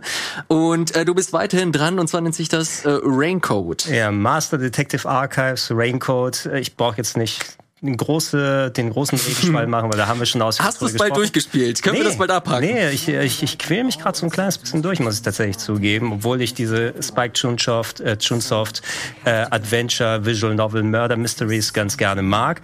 Aber irgendwie so wie die Danganronpa-Spiele fesselt mich, fesselt mich das nicht so ganz. Ich glaube, der mehr Ansatz von wegen, weil Danganronpa war tatsächlich Classic Visual Novel mit zwar auch herumlaufen, aber sehr reduziert von wegen, alle Charaktere waren so Cardboard, Card, Cardboard, Cardboard Cutouts mhm. und ähm, da war alles sehr auf Geschwindigkeit und Style oder sowas zurechtgelegt, viel auf die Dialoge gepackt und hier hast du einen richtigen Charakter, der überall herumlaufen kann, wo Ladezeiten dazwischen sind, wo sich die Leute erstmal zu dir umdrehen müssen, um mit dir zu quatschen und äh, ja, was vorher eine große oder wo die, wo du Morde aufgeklärt hast bei Danganronpa oder die, die das jeweilige Geheimnis äh, dann, dann aufgeschlüsselt, aufgeschlüsselt hast, äh, war dann mehr ein Gespräch untereinander, eine Gerichtsverhandlung, ein Schulgericht, wo man mhm. miteinander geredet hat. Und jetzt sind es hier eben rollenspielartige Dungeons aufgebaut, wo dann Minispiele durchzogen werden mit ich laufe einen Gang einfach geradeaus lang und da reden die Leute drei Minuten, wo ich nichts anderes mache, als das Steuerpad nach vorne zu halten. Das ermüdet mich so ein bisschen. Ne? Der Inhalt scheint cool zu sein und der macht auch Spaß, aber ich komme nicht so ganz äh, bisher mit dieser Erweiterung klar, dass es ein bisschen weggeht von, von dem Storytelling her aus. Äh, ich werde es noch weiterspielen, aber ich habe irgendwie nicht so die Sogwirkung wie beispielsweise bei einem iSomnium Files, mhm. äh, Nirvana Initiative im letzten Jahr, was ich, glaube ich, innerhalb von einem Wochenende so 40 Stunden durchgeballert habe, oder an drei Tagen zumindest, weil, mir, weil mich das dann so gefesselt hat. Und hier ist es leider nicht bisher nicht ganz. Vielleicht wird es mich da noch packen.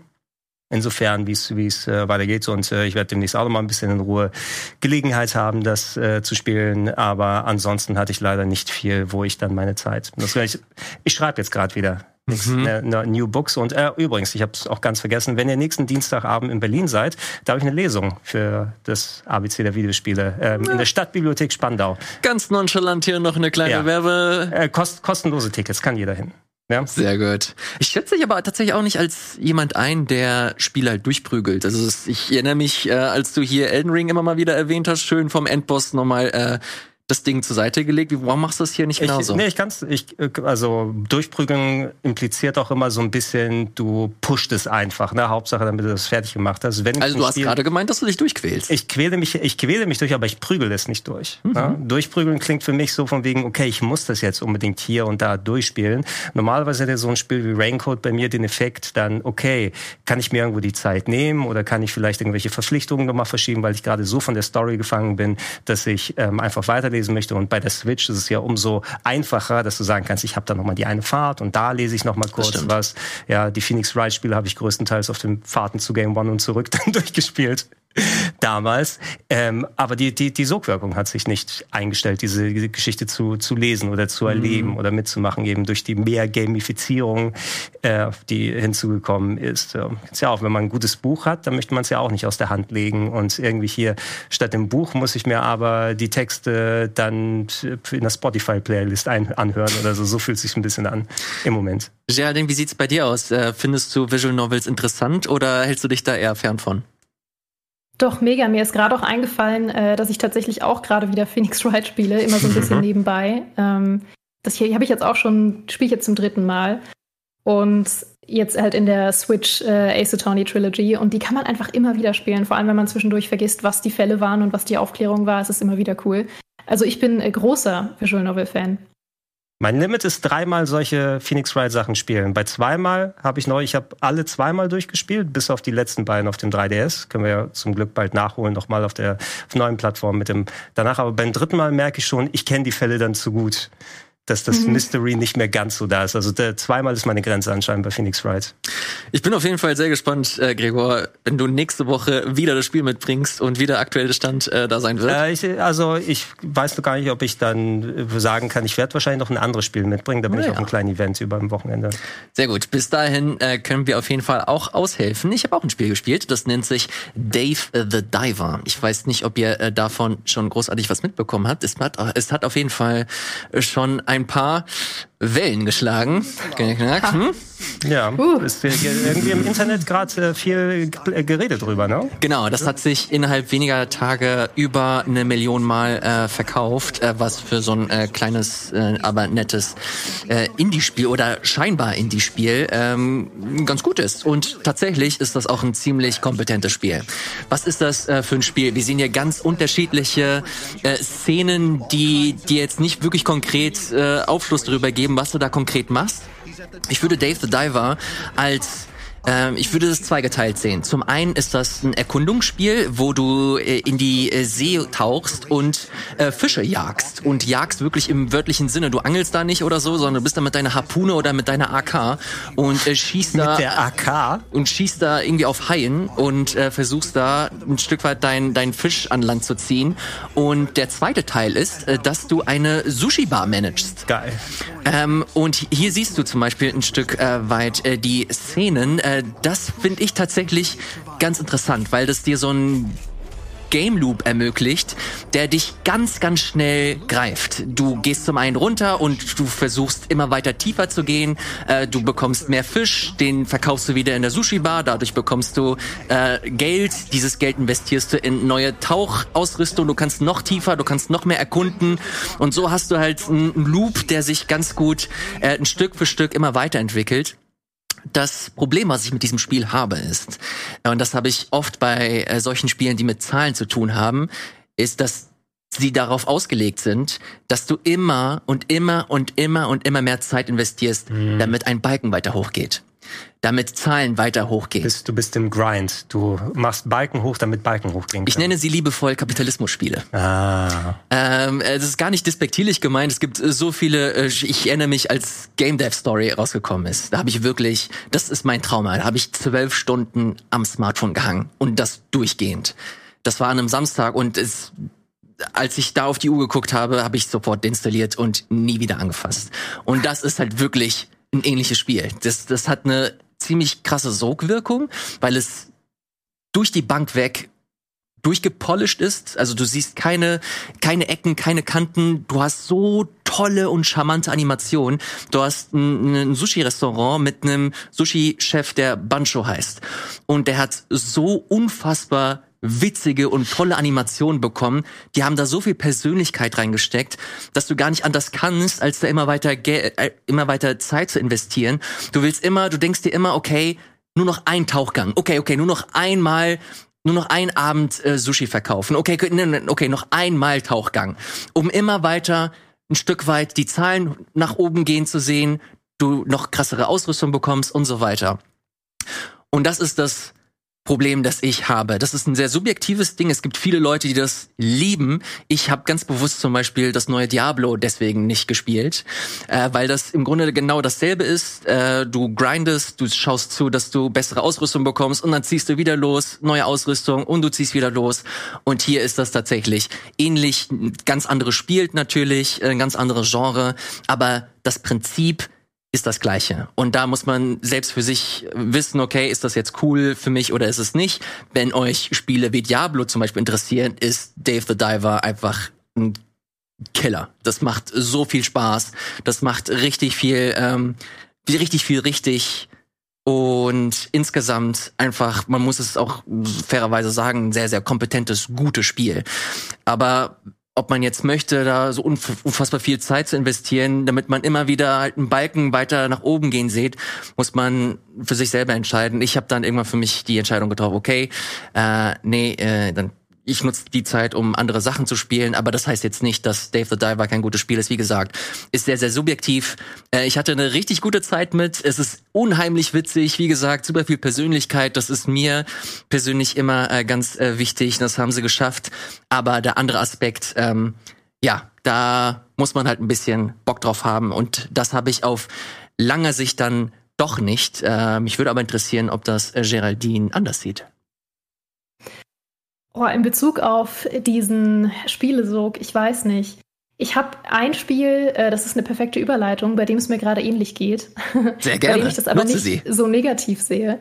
Äh, und zwar ist es Potioncraft. Ähm, das spiele ich auch gerade sehr, sehr viel. Und da habe ich auch schon viel mehr Zeit reingesteckt als geplant, weil das auch ein unglaublichen Sog hat, also viel größer als ich dachte. Ich dachte, dass ich, ich habe damals schon davon gehört, bevor es rauskam, hatte das auf Steam gesehen und dachte, oh, das sieht super cool aus und spiele ich vielleicht irgendwann mal. Und dann hatte ich mitbekommen, dass es auch so einen kleinen Steam-Push bekommen hat, weil viele Leute das gut bewertet haben und cool fanden. Aber ich habe es jetzt erst angefangen, auch auf der Konsole im Game Pass. Und äh, meine Güte, ich, ich kann vor allem sagen, ich wünschte, jedes Spiel mit Crafting-System wäre ganz genau so. weil ähm, das Crafting-System ist sowas Cleveres und Smartes, was ich wirklich noch nie erlebt habe. Und ich bin per se nicht so ein großer Crafting-Fan. Es gibt schon ein paar Survival-Spiele, die ich gern mag und wo ich auch gern crafte und baue. Aber ich finde jetzt zum Beispiel nicht, dass es irgendwie in jedem Rollenspiel drin sein muss. Außer wenn es so smart gemacht ist wie in Potioncraft. Also, das ist ein 2D-Spiel, was so einen vergleichbaren Look hat, wie auch Pentiment hatte. Also mhm. so mittelalterliche Manuskriptmalereien ein bisschen. Und da führt man eben einen Alchemieladen und jeden Tag kommt Kundschaft rein und bestellt bestimmte Tränke für bestimmte Situationen.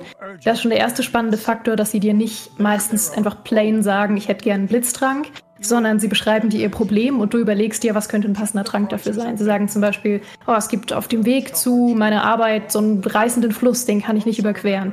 Und eine Lösung könnte dann zum Beispiel sein, ihnen einen Eistrank zu machen, damit der Fluss vereist und sie rüber können. Oder eine andere Lösung könnte sein, ihnen einen Flugtrank zu machen, damit sie über den Fluss drüber fliegen können. Und das ist schon der erste spannende Faktor.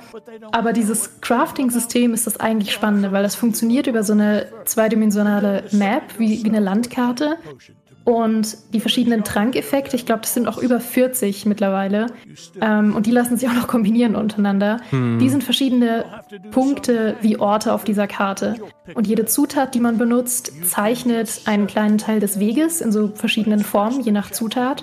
Und man muss versuchen, mit diesen Formen die Wegpunkte exakt zu treffen, die man erreichen will und damit eben die Effekte zu erreichen, die man, die man haben möchte. Und zwischendurch schaltet man immer wieder neue Mechaniken frei, aber wirklich einfach nur durchs Ausprobieren. Und wenn man das einmal gemacht hat, wenn man nur einen Trank in Potioncraft gemacht hat, versteht man, wie smart dieses System ist, weil es auch immer, immer größer wird und sich immer mehr entfaltet. Und ich wirklich das Gefühl habe, ich meistere hier gerade ein Handwerk. Was natürlich überhaupt nicht stimmt. Das ist kompletter Bullshit. Aber ich habe plötzlich das Gefühl, oh mein Gott, ich lerne, wie Alchemie funktioniert. Gerade weil Alchemie ja noch so eine Sache war, die sehr viel einfach mit ähm, auch Fuscherei und einfach ausprobieren zu tun hatte und mit Raten und mit, hey, wir gucken einfach mal, was passiert, wenn wir das machen. Und so fühlt sich dieses Spiel an, so fühlt sich dieses Crafting-System an und es ist unglaublich smart und hat eine unglaubliche Sogwirkung. Also da spiele ich zurzeit auch jeden Tag und kann nicht aufhören und denke auch immer, oh, noch ein Tag, komm, einfach noch einen Tag. Und den Trank machen wir jetzt auch noch. Oh, da habe ich immer sehr, sehr großen äh, Respekt vor. Das sieht auch unheimlich schön aus. Ich mag den Style total gerne. Hab mich mhm. auch deswegen ähm, nicht zuletzt äh, total in Pentiment verliebt. Ähm, und das äh, hast du, ich glaube, das ist nicht das erste Mal, dass es hier im Game Talk stattfindet. Ich glaube, Sarah hat das mal vor Monaten mitgebracht. Und äh, da sah es auch schon interessant aus und du hast äh, jetzt äh, dein Übriges getan. Ich glaube, ich werde es mir mal anschauen für vier Stunden und hoffe, äh, dass ich dann den Controller weglegen kann. Wirst du nicht. ist ja einiges in dem Look. Pentiment, Potioncraft haben wir genannt. In Culinati gab es ja auch noch ja. vor einiger Zeit, mhm. als Dedelic noch Spiele entwickelt hat. Wobei ich weiß nicht, ob sie nur gepublished haben da, aber es war ja auch ganz cool. Äh, meins ist das nicht so ganz, muss ich sagen. Nee. Da, bin ich, da, bin ich, da bin ich relativ raus aus den ganzen Strategien, also die hier, ja, ist Aufbaustrategie kann man es nicht nennen. Wie willst du es dann? Verkaufsstrategie nennen? Gute Frage. Faktor. Ich bin ja. nicht ganz sicher. Simulation. Ja. Simulation. Simulation ein bisschen. Ja. Ja, deswegen bis, bisher habe hab ich da noch nicht so richtig einen Ansatz gefunden für mich. Ja, ich weiß aber, dass du sehr großes Interesse an etwas älteren Spielen hast. Das, das ist äh, kann durchaus sein, ja. Dein Steckenpferd und ähm, eins äh, von diesen etwas älteren Spielen hat Geraldine auch mitgebracht. Äh, Finde ich persönlich sehr interessant, weil das auch zu diesem Thema KI vielleicht auch ein bisschen passt. Ähm, ich persönlich habe es nie gespielt, habe aber gerade in letzter Zeit immer mal wieder davon gehört und ich glaube, ich muss mal diese Lücke schließen, ob das jetzt äh, tatsächlich ein Ding ist, das ich äh, in unmittelbarer Zukunft machen werde. Das wird uns äh, Geraldine verraten und zwar ist das Oblivion. Oh. oh mein Gott, ich wusste nicht, Oblivion. dass du noch nie Oblivion gespielt ich hab's hast. Ich habe es noch nie Unfassbar. gespielt. Okay, also wenn du das demnächst spielst, dann müssen wir einen Talk dazu machen. ähm, dann müssen wir uns noch mal treffen und darüber sprechen, weil Oblivion ist äh, tatsächlich mein ich würde fast sagen, allerliebstes Lieblingsspiel aller oh, Zeiten. Oh, wow, okay. Cool. Und ja, das ist äh, komplett äh, geprägt natürlich von Nostalgie. Und ja, ich weiß, dass Oblivion äh, super flawed ist und super trashig an manchen Stellen, aber das äh, befeuert mich nur noch weiter in meiner Liebe. Und äh, ich spiele eigentlich immer ein bisschen nebenbei Oblivion, also manchmal ein paar Monate Pause oder manchmal auch eine Weile nicht, aber eigentlich fange ich immer mal wieder von vorne an und spiele es einfach eine Runde, weil ich mich wahnsinnig gerne in dieser Welt aufhalte und weil ich bis heute finde, dass es der Elder Scrolls Teil mit den besten Quests ist. Das Lustige ist, ich spiele es äh, zurzeit auf Konsole.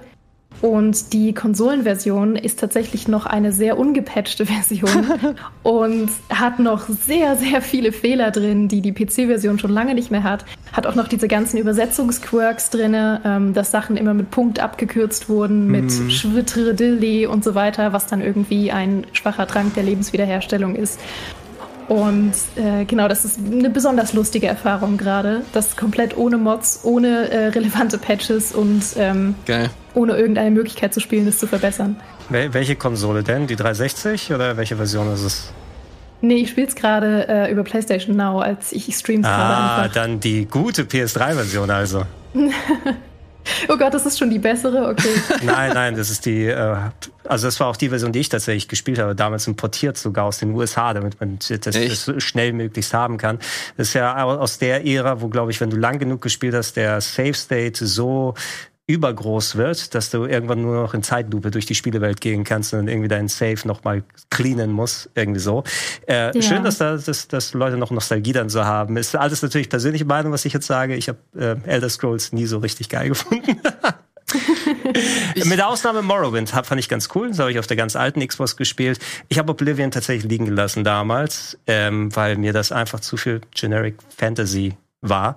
So, die Dungeons, die Story haben es nicht so ganz für mich gemacht. Irgendwie habe ich da, hat es dann nicht, hat, der Spark hat mir gefehlt. Mhm. Äh, ich bin echt, Fallout ist die Bethesda-Formel, die mir Spaß gemacht hat. Ich glaube, da habe ich den Ansatz auch, vor allem, weil mir da das Wettsystem so viel Spaß gemacht hat und dieser eher Endzeit-Touch, äh, da, da hat mir, mir die Bethesda-Formel mehr Spaß gemacht als bei Elder Scrolls. Deswegen habe ich auch Skyrim nie so richtig gespielt. Eben, ähm, aber die Leute, die dann mit Oblivion aufgegangen sind, ich glaube, es war Trant bei uns dann, der äh, Oblivion-Mensch, der hat alles dann gezockt, bis auf Shivering Isles und wie die ganzen Add-ons heißen. Äh, und ich habe sehr viel über diese Vampir-Quest dann auch gehört. Die soll auch ganz gut sein, Geraldine, oder? Die im Spiel drin ist. Äh, nein, die ist ganz furchtbar. Schön, dass du fragst. Ähm, die ist tatsächlich unglaublich langatmig. Also sie ist an sich Sie ist an sich gut geschrieben, aber es ist so, dass sie sich unglaublich lange zieht. Also wenn man durch irgendeine Quest ähm, oder durch Zufall, das kann beides passieren, in Oblivion zum Vampir wird und sich mit dieser Vampirkrankheit infiziert, dann bekommt man diese unfassbar lange Vampirquest, die ist länger als die Hauptstory, ähm, um irgendwie ein Gegenmittel zu finden. Und oh, das zieht sich so lang, weil man so viele Sachen finden muss und mit so vielen Leuten reden muss und so oft quer über die Map reisen muss. Und ich habe die gerade hinter mir und ich bin sehr erleichtert, ja. äh, weil es reicht jetzt auch wieder mit dem ja. Vampir sein. Wie kommst du denn jetzt zurecht mit dem, das, das hat ja so, so typisches Level-Scaling, ne? Also so, so, mhm. wenn du stärker wirst, werden auch die kleinsten Gegner stärker. Also nie so richtig das Gefühl, dass man wirklich dann äh, Großpower hat. Und äh, auch das, das Upgrade-System von wegen, ich kann mich auch noch erinnern, wie ich mal irgendwie zwei Stunden einfach durch die Heide gehüpft bin, um meine Sprungskills zu erweitern, weil die werden stärker, wenn du die Sachen benutzt. Funktioniert das für dich heute noch so? Es ist natürlich ultra altmodisch, also man merkt das. Und ich würde es natürlich auch ähm, unglaublich seltsam finden, wenn Spiele das heute noch so machen würden. Ähm, ich sag mal, Starfield geht ja wieder in eine andere Richtung, aber vergleichbar. Also sie wollen ja zum Beispiel auch, dass man seine Skills dadurch ähm, verbessert, indem man sie nutzt, aber sie verknüpfen das ja noch mit diesem System, dass man so kleine Aufgaben hat, wie, weiß ich nicht, töte fünf Gegner, die drei Level über dir sind im Nahkampf oder so und dann bekommst du halt eine neue Skillfertigkeit. Ist im Grunde das gleiche, aber ein bisschen schöner verpackt.